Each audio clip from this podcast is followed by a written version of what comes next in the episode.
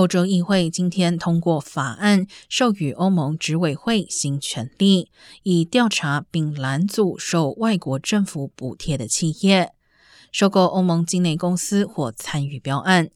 法案参考报告多处以中资收购欧气为例，指中国政府补贴妨害市场公平竞争。例如，二零一五年，中国化工集团旗下子公司收购意大利倍耐力轮胎。欧盟执委会后来调查发现，中国政府对该收购案至少提供了十八点三亿人民币补贴。